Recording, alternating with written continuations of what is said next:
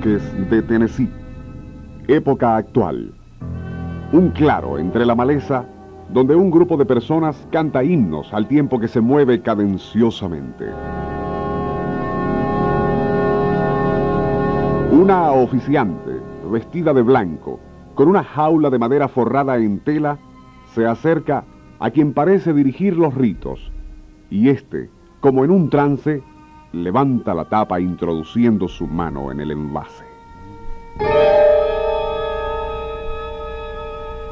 Al sacarla se retuerce entre sus dedos un escalofriante racimo de serpientes venenosas, letales cascabeles, corales, así como la temible mocasín o fauces de algodón.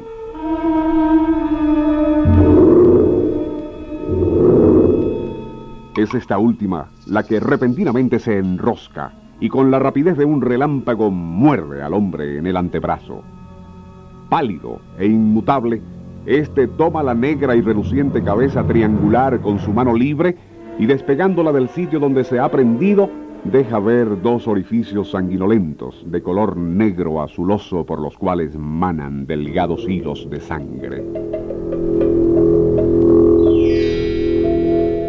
Indiferente, vuelve a colocarla dentro de la jaula sin que el veneno que ha sido inyectado a su organismo le cause el menor malestar.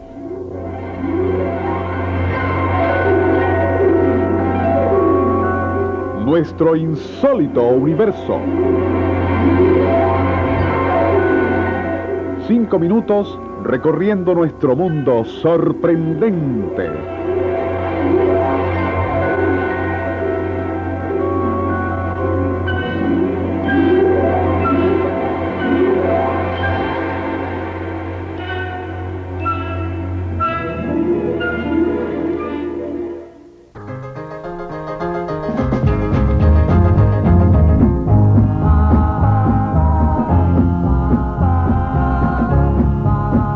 Tennessee, Kentucky y Alabama son tres estados en Norteamérica donde abundan bosques montañosos con caminos y escondites que solo los lugareños de la zona conocen.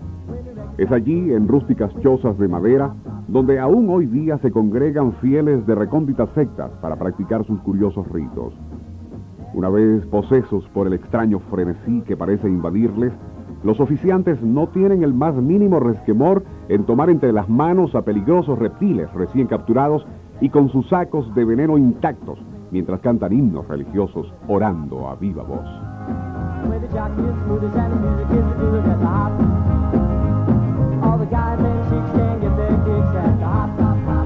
Como ya lo hemos relatado al comienzo, lo más frecuente es que alguno sea mordido por las serpientes, pero aunque parezca increíble no se registran fatalidades.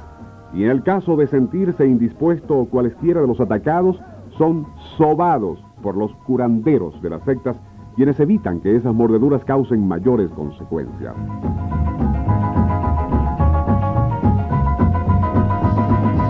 Lo pasmoso, lo increíble del asunto es que las serpientes utilizadas en los oficios son de las más ponzoñosas de Norteamérica, como por ejemplo la cascabel, crótalo, las cabezas de cobre, mocasín, así como las peligrosísimas corales.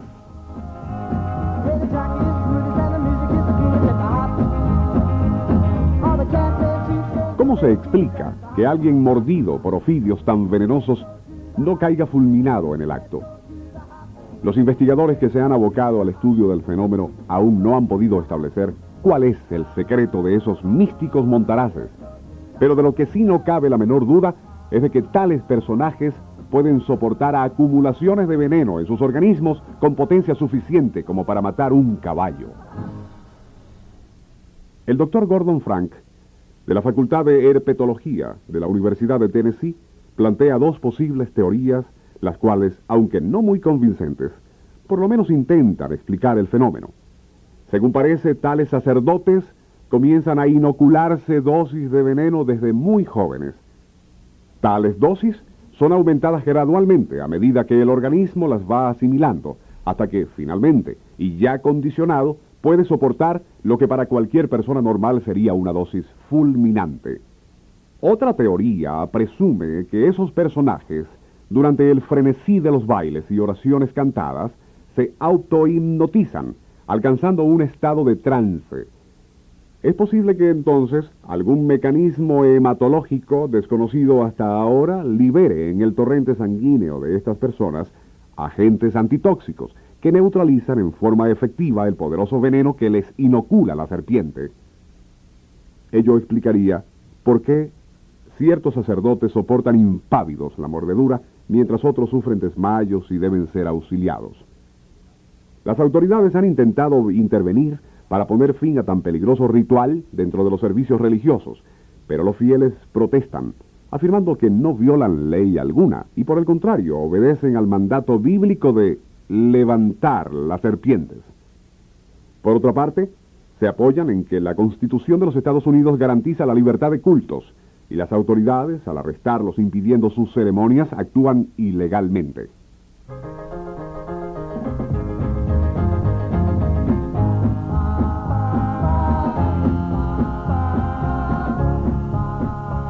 Sostienen además que jamás permiten a los fieles agarrar las serpientes a menos que se encuentren arrebatados o poseídos, es decir, en trance. Por otra parte, niegan adorar a esos reptiles, manifestando que estos solo forman parte del ceremonial.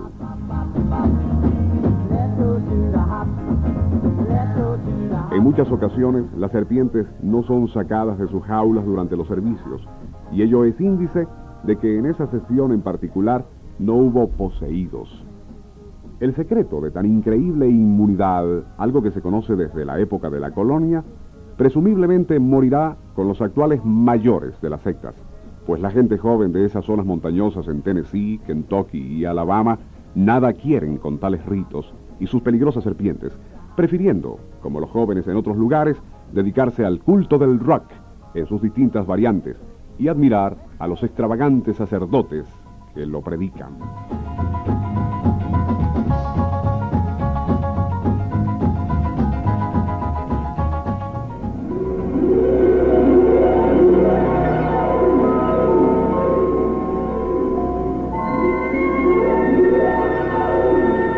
Nuestro insólito universo. Libreto y musicalización Rafael Silva. Operador Francisco Enrique Mijares. Les narró Porfirio Torres.